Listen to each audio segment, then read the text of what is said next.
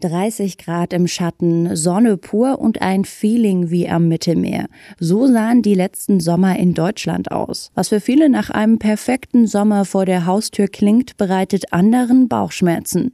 Zum Beispiel LandwirtInnen, die auf regelmäßigen Regen auch im Sommer angewiesen sind. Auch 2020 hatten wir hier mit der Dürre zu kämpfen das spiegelt auch der aktuelle Dürremonitor vom Helmholtz Zentrum für Umweltforschung wider. Und die aktuelle Karte ist fast ausschließlich von orange bis dunkelrot gefärbt. Heißt, in Deutschland gibt's vor allem schwere bis außergewöhnliche Dürre. Ob die Dürre bald zum Sommer dazugehört wie Eis und ein schöner Tag am See, was für irreversible Auswirkungen es bereits gibt und welchen Wert Wasser in Zukunft haben wird. Darum geht es in dieser Folge Mission Energiewende. Mission Energiewende. Der Detektor FM Podcast zum Klimawandel und neuen Energielösungen. Eine Kooperation mit dem Klimaschutzunternehmen Lichtblick. Mein Name ist Sophie Rauch und wir werfen jetzt einen Blick auf den aktuellen Dürremonitor. Fast ganz Deutschland ist da dunkelrot gefärbt. Was bedeutet, dass in diesen Regionen eine außergewöhnliche Dürre herrscht? Sind extrem trockene und heiße Sommer also jetzt die Zukunft? Wenn ja, dann ist das problematisch, denn schon jetzt haben wir mit den Folgen zu kämpfen. Verbrannte Wiesen und vertrocknete Bäume sind das, was nach dem Sommer übrig bleibt. Also, was dagegen tun? Und wie wird sich das Ganze in den nächsten Jahren Jahren entwickeln? Um diese Fragen zu beantworten, steht mir Dr. Andreas Marx mit seiner Expertise zur Seite. Er ist für das Helmholtz Zentrum für Umweltforschung tätig und er arbeitet dort den Dürremonitor. Begrüße ihn aber erstmal ganz herzlich am Telefon. Guten Tag, Herr Marx. Hallo, guten Tag, Frau Rauch. Herr Marx, Dürre, habe ich das Gefühl, ist immer ein sehr sensibles Thema, wenn man sich mit anderen Leuten unterhält. Und ganz oft habe ich in Gesprächen mitbekommen, dass vor allen Dingen jetzt 2020 immer gesagt wurde, ja, aber der Sommer war doch gar nicht so heiß und trocken, es hat doch viel geregnet. Was würden Sie denn solchen Leuten entgegnen? Das ist gar nicht äh, so falsch. Also der Sommer war, ähm, war anders als die Sommer 2018 und 2019 ähm, was die Hitzewellen angeht. Ähm, dazu muss man aber auch sagen, 2018 und 2019 waren zwei unglaublich extreme Jahre. Ähm, wir haben, um, um so eine, eine Größenordnung zu geben, wenn man Hitzewellen anguckt, guckt man sich vor allem an, wie viele Tage waren wärmer als 30 Grad. Und haben wir in, in vielen Städten haben wir 2018 30, 35 Tage gehabt, wo eigentlich normalerweise statistisch nur so sieben bis acht äh, langjährig erwartet werden. Auch 2019 ähm, war das so, dass äh, wir immer noch in der, in der Größenordnung von knapp 30 Tagen ähm, gelandet sind und äh, das hatten wir eben 2020 nicht. Da sind wir eher wieder in Richtung der langjährig erwarteten Zahlen zurückgefallen und deswegen ist die Wahrnehmung des Sommers natürlich ähm, ganz anders. Trotzdem war es 2020 trocken. Es gibt aber die, diese Wahrnehmung äh, der, der, Trockenheit und Dürre in Kombination mit der Hitze. Und das ist in der Wahrnehmung eben leider nicht ganz richtig. Also trocken kann es auch sein, wenn Sie keine Hitzewellen haben. Vor allen Dingen zeigt es ja auch der aktuelle Dürremonitor genau an, dass halt Dürre immer noch ein riesiges Problem ist. Also ich habe gestern noch mal drauf geschaut in Vorbereitung auf das Interview. Also vor allem der Gesamtboden geführt im Osten sowie in den Regionen am Rhein, Niedersachsen sind alle von dunkelrot gefärbt und von außergewöhnliche Dürre betroffen. Was Sie sagen, ist vollkommen richtig. Der Gesamtboden hat ein, ein, ein riesen Dürreproblem ähm, in großen Teilen Deutschlands. Der Oberboden ähm, nicht so sehr. Ähm, Dürre ist nicht gleich Dürre. Und äh, gerade wenn man jetzt die letzten drei Jahre anschaut, haben wir sehr, sehr unterschiedliche Arten von Dürren gehabt mit sehr unterschiedlichen Auswirkungen. Das war 2018, haben wir ein sehr großes Problem, fast flächendeckend in Deutschland gehabt mit Dürre. Die, die, die Böden sind von der Erdoberfläche nach unten langsam immer trockener geworden. Und deswegen ist 2018 äh, ähm, sind sehr, sehr große Schäden in der Landwirtschaft aufgetreten. Das war 2018, war für die, die Landwirtschaft das Katastrophenjahr. 2019 und 2020, da war es in der Landwirtschaft nicht so schlimm. Es waren jetzt Jahre, die in der Landwirtschaft unterdurchschnittliche Erträge gebracht haben 2019 ist vor allem die Nordosthälfte war noch stärker betroffen. 2020 kann man eigentlich gar nicht mehr eine Region rausnehmen, die, die speziell betroffen war. Da war es einfach so, dass auch benachbarte Regionen sehr unterschiedliche Erträge hatten, insgesamt aber unterdurchschnittlich. Die Böden sind aber langsamer ausgetrocknet, 2019 und 2020 immer noch weiter, bis in größere Tiefen. Und deswegen sind eben andere Sektoren, vor allem die Forstwirtschaft, aber auch die Trinkwasserversorgung, sind erst 2019 und 2020 in noch größere Probleme gelaufen. Deswegen muss man bei Dürrebetrachtungen immer äh, anschauen, wo im Boden gucken wir uns eigentlich die Dürre gerade an. Aber die problematischere Entwicklung ist ja eher, dass der Gesamtboden austrocknet, oder? Weil nicht mehr genügend Wasser gespeichert werden kann. Stelle ich mir jedenfalls so vor, dass einfach der Boden, je tiefer man kommt, auch irgendwie verhärtet und Wasser nicht mehr so gut aufnehmen kann. Das betrifft alle Bereiche des, des Bodens. Also auch ähm, ein bisschen skurriler Effekt ist ja, wenn der Boden oberflächlich sehr trocken ist, dann kann er Wasser nur noch sehr langsam aufnehmen. Und ähm, das hat, hat auch für uns persönlich äh, in, in äh, dem Dürremonitor und in der Kommunikation, äh, vor allem mit der Bevölkerung, ähm, dazu geführt, dass, dass Menschen bei uns angerufen haben und gesagt haben, wie könnt ihr eigentlich behaupten, hier sei Dürre, obwohl wir mit den Gummistiefeln im Wasser stehen. Das Problem ist, so ein Starkniederschlag im Sommer auf einen trockenen Boden das Wasser fällt schneller vom Himmel, als es in den Boden einsickern kann. Das heißt, ein großer Teil des Wassers läuft oberflächlich ab und man hat dann regional Überschwemmungen. Das heißt, diese Überschwemmungen hängen mit der Trockenheit des Bodens zusammen. Und meine Antwort ist dann immer gewesen, naja, sie haben Dürre im Boden, weil sie mit den Gummistiefeln im Wasser stehen, weil das Wasser eben nicht in den Boden reingeht, sondern schnell oberflächlich abläuft zu den Flüssen und damit für die Region letztlich verloren ist. Also eine Folge von Dürre ist halt einfach, dass Wasser nicht abfließen kann. Ähm, Sie haben gerade schon beschrieben, 2018 war so das Jahr, was wirklich sehr kritisch für die Landwirtschaft war. 2019 und 20 ging einigermaßen, aber wir haben trotzdem das dritte Jahr in Folge mit einer Dürre.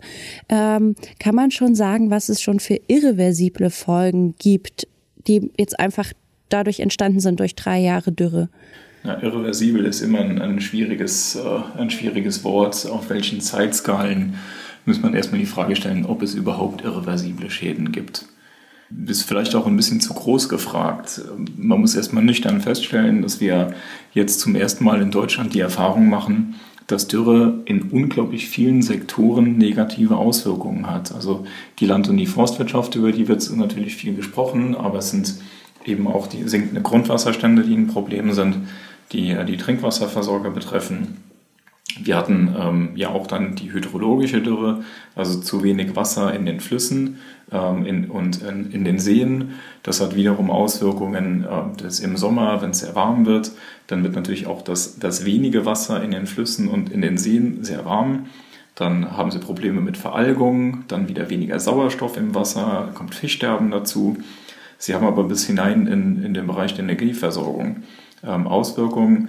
Wir haben an den großen Flüssen thermische Kraftwerke, Kohlekraftwerke, äh, Atomkraftwerke, ähm, die gekühlt werden müssen. Wenn das Wasser zu warm wird, dann geht die Kühlleistung zurück. Dann muss irgendwann die Kühlleistung, also beziehungsweise die, die äh, Produktionsleistung der Kraftwerke gedrosselt werden. Ähm, da sieht man, dass, dass es kaum einen Sektor gibt, der von, von Dürre und vor allem von Kombination Dürre und Hitze zusammen nicht betroffen ist.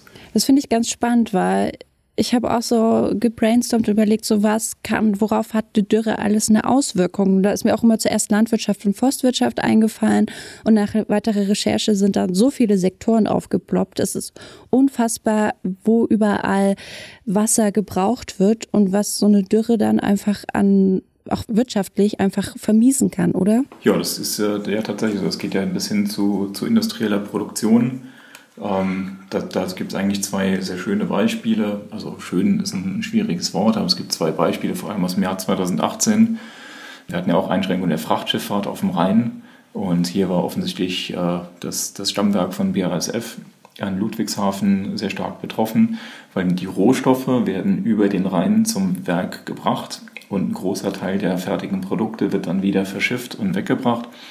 Da aber die Schiffe, wenn wenig Wasser im Rhein ist, nicht mehr voll beladen werden können, also sie bekommen weniger, also sie können insgesamt weniger Fracht transportieren und gleichzeitig wird es natürlich teurer, weil ein Frachtschiffer, der sein, äh, sein Schiff nur noch halb äh, vollladen kann, äh, muss natürlich pro Tonne dann mehr Geld verlangen. Und äh, bei BASF ist man, geht man davon aus, äh, dass man Umsatzeinbußen in der Größenordnung eines dreistelligen Millionenbetrages ähm, hatte. Das ist quasi ein Beispiel, das das äh, sehr schön plakativ äh, an einer Firma zeigt, äh, dass man hier sehr schnell sehr große ökonomische Schäden hat. Aber da muss man ja irgendwie Strategien entwickeln, um dem entgegenzuwirken. Was sind denn so momentan Lösungsansätze, die sozusagen die Hoffnung aufschwellen lassen, dass der Schaden auszugleichen ist, dass halt man doch irgendwie weiter den Transport gewährleisten kann, dass äh, man den LandwirtInnen mit auf den, also dass die weiter ihre Felder bewirtschaften können, dass dem Förster irgendwie zugesprochen wird, ja, dem Wald geht's irgendwann wieder besser. Also da muss man sagen, in unterschiedlichen Sektoren sind die Strategien dann natürlich sehr unterschiedlich, weil auch die Probleme unterschiedlich gelagert sind. Wenn man an Transport denkt, muss man sich überlegen, ähm, wie weit ist es denn jetzt verschmerzbar, wenn ich über mehrere Monate im Jahr Einschränkungen im Transport habe? Also ist es ökonomisch darstellbar, hier ganz neue Wege zu gehen oder akzeptiere ich das dann einfach, ähm, weil es eben in der Regel wenige Monate sind äh, in, in Folge, in denen man davon betroffen ist, weil es auch Ereignisse sind, die eben nicht regelmäßig stattfinden und die auch zukünftig ja kein neuer Normalzustand sind, sondern die nur häufiger auftreten werden. Ähm, also erstmal muss man sich jetzt diese Frage stellen, ist, ist der Anpassungsbedarf tatsächlich so groß oder akzeptiere ich, dass sich das geändert hat und lebe mit den Konsequenzen? Da, wo man sich anpasst, seit vielen Jahren ist die Landwirtschaft, wobei die Landwirtschaft natürlich in ähm, einer, eigentlich in einer sehr guten Position ist. Ähm, sie haben jedes Jahr bei einjährigen Kulturen äh, eine neue Aussaatentscheidung, die sie treffen. Das heißt, sie haben Saatguthersteller, die an, an trockenresistenteren Sorten arbeiten.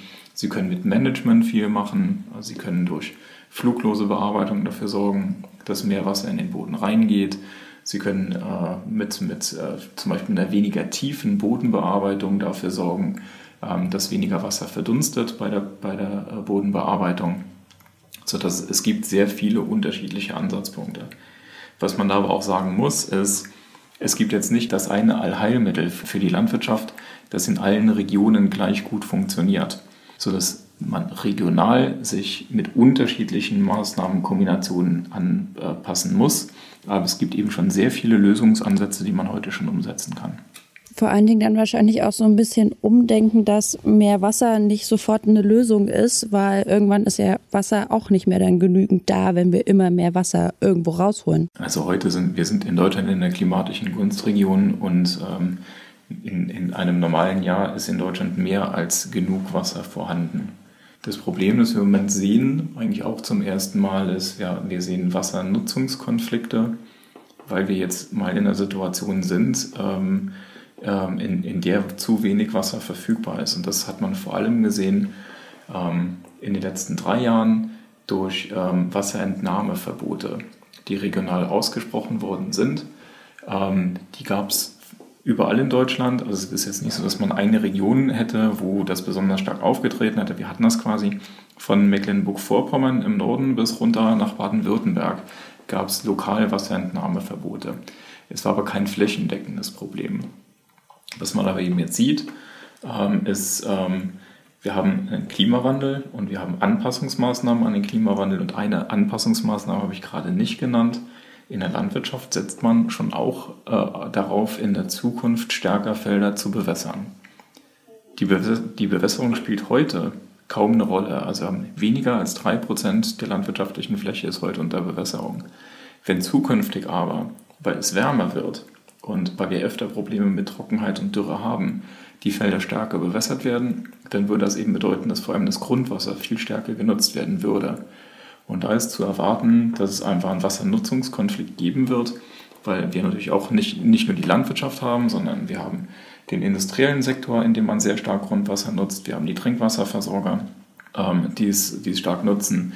Und wenn man, wenn man Phasen hat, wie jetzt aktuell, wo in Deutschland die Grundwasserstände sinken, da ist dann schon die Frage, wenn ein zusätzlicher starker Nutzer dazukommt, wem gräbt der dann die, die, das Wasser ab? Und das sind, das sind äh, Konflikte, die wir heute in kleinem Maßstab haben, von denen wir aber ausgehen müssen, dass die zukünftig ein größeres Problem werden Und das ist ja letztlich der Grund, weswegen äh, unter anderem die Bundesumweltministerin Frau Schulze im September 2020 gefordert hat, dass wir eine Wasserstrategie für Deutschland brauchen. Und diese Einschätzung teile ich zu 100 Prozent. Aber es wirft ja komplett die Frage auch auf, was es mit dem Wert von Wasser macht. Also wie viel kostet Wasser in Zukunft, wie, äh, wie verfügbar und wie verteilen wir Wasser. Das ist ja genau das, wenn jetzt zum Beispiel, das, sagen wir, der Trinkwasserpool und plötzlich kommt ein Großabnehmer hinzu, ist ja genau diese Thematik, wer bekommt wie viel und wie viel Wert wird Wasser sein. Ja, die Frage ist, ist ziemlich schwierig zu beantworten. Also erstmal muss man muss man die Ausgangssituation anschauen. In Deutschland wird eigentlich erwartet, dass Wasser in ausreichender Menge und in einer sehr guten Qualität aus dem Wasserhahn kommt zu jeder Situation und gleichzeitig darf es nichts kosten. Also wenn man Literpreis von, von Wasser anschaut, das, also wir reden ja eigentlich über Kubikmeterpreise, äh, wo wir äh, in, in der Größenordnung von deutlich unter 10 Euro sind, inklusive der, der, Abwasserpreise, die wir haben. Das heißt, äh, weniger als 10 Euro für 1000 Liter Wasser.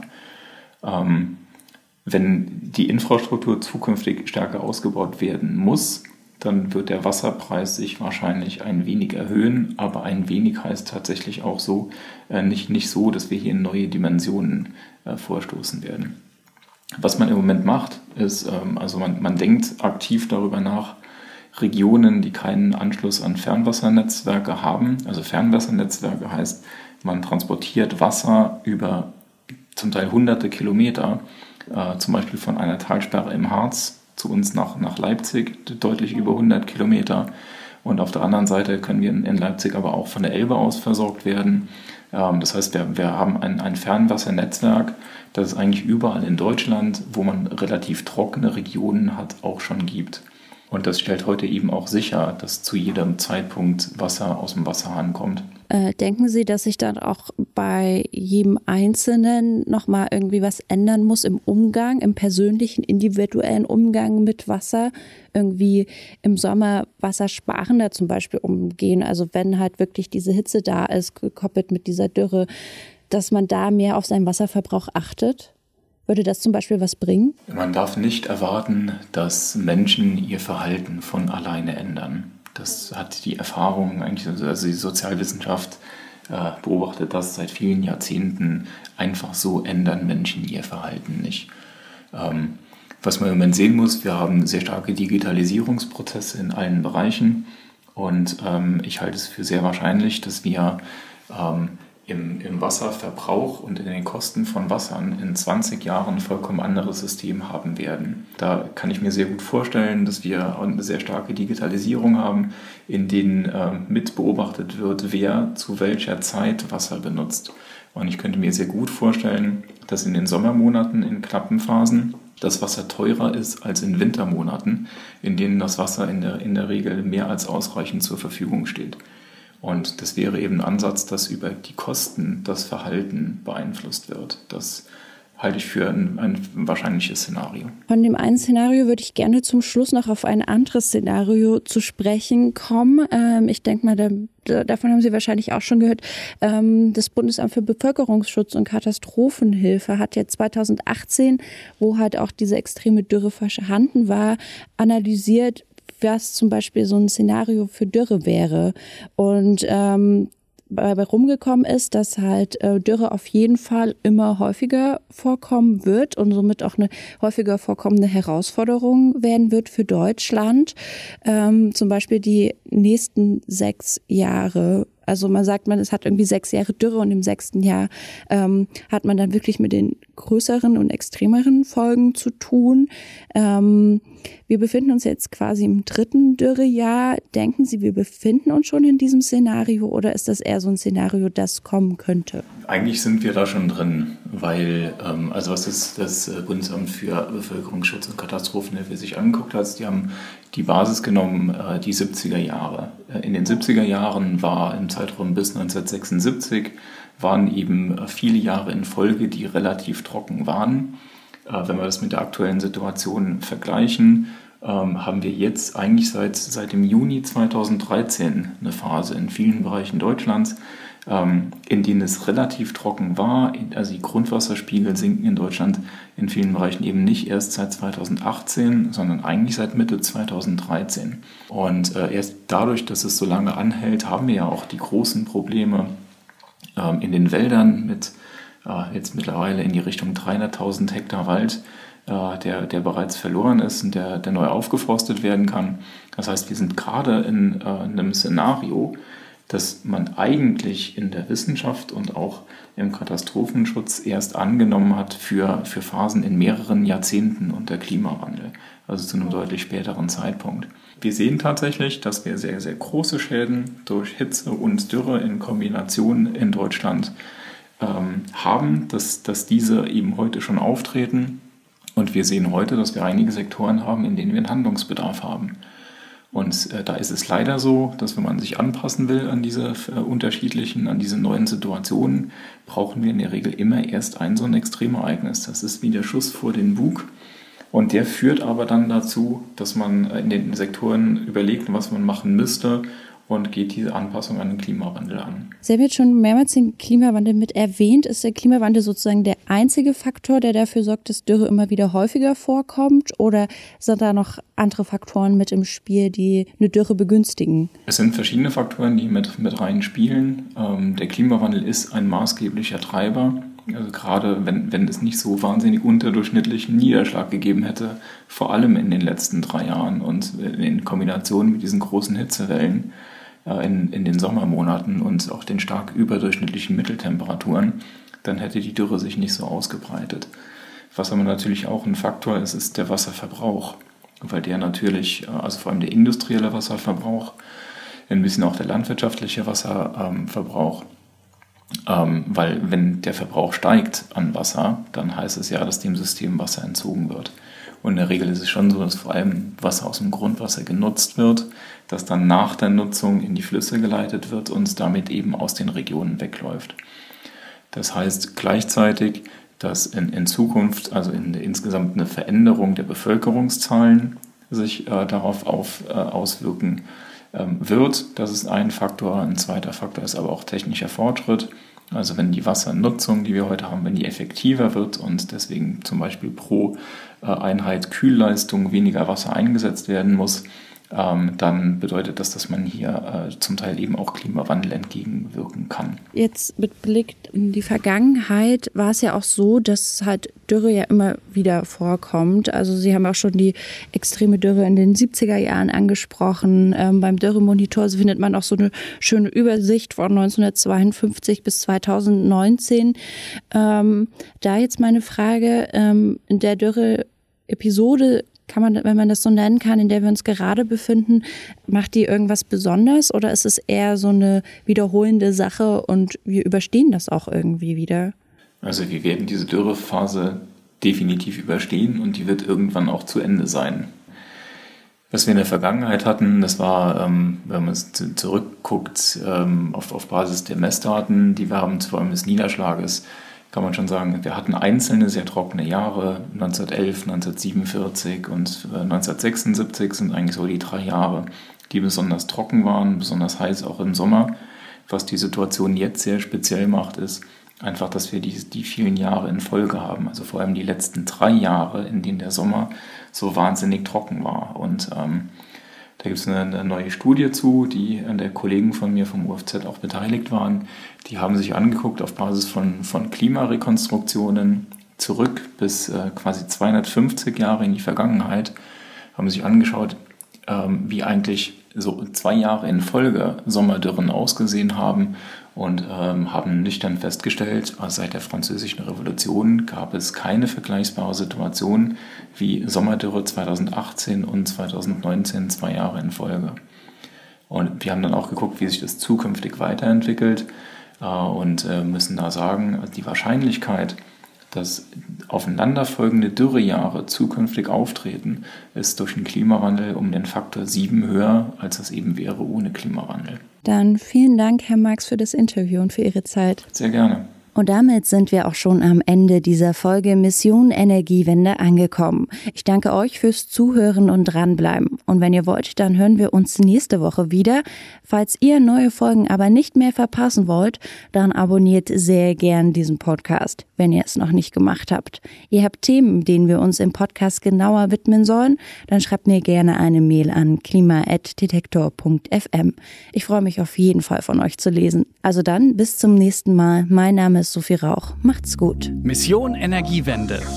Der Detektor FM Podcast zum Klimawandel und neuen Energielösungen. Eine Kooperation mit dem Klimaschutzunternehmen Lichtblick.